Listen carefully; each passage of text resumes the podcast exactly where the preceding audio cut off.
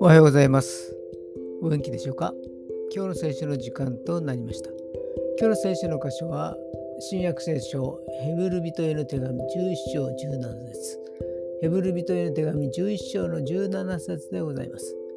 信仰によってアブラハムは試みを受けた時に遺作を捧げました。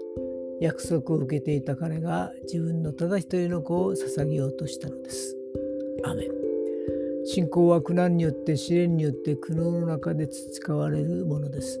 アブラハムが神様から一人ご遺作を捧げなさいと言われてから森屋の森へと行く3日間苦悩したことでしょう。でも淡々と従順したのです。